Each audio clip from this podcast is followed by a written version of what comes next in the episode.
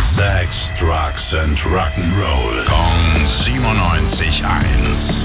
Rock News. Moin Nico, was gibt's Neues in der Rockwelt? Guten Morgen, Tom Petty hat einen Ehrendoktortitel bekommen. Aha, vier Jahre nach seinem Tod? Ja, naja, besser später als nie, schätze ich mal. Seine Heimatstadt Gainesville ist so stolz auf ihn, dass er jetzt zum Ehrendoktor der Musik an der University of Florida gemacht wurde. Hat er auch an der Uni studiert? Nö. Aha. Aber er hat da als Platzwart gejobbt und sich um die Grünanlagen gekümmert. Oh. Und danach ist er dann mit den Heartbreakers so richtig durchgestartet und wurde zu einem der besten und einflussreichsten Musiker der letzten 50 Jahre. Und ja, da brauchst du dann halt auch kein Studium mehr, ne? Da studierst du nicht, da wirst du studiert. Aha. Okay, ja, das stimmt. Na dann herzlichen Glückwunsch, Herr Dr. Petty und danke, äh, fast Dr. Nico.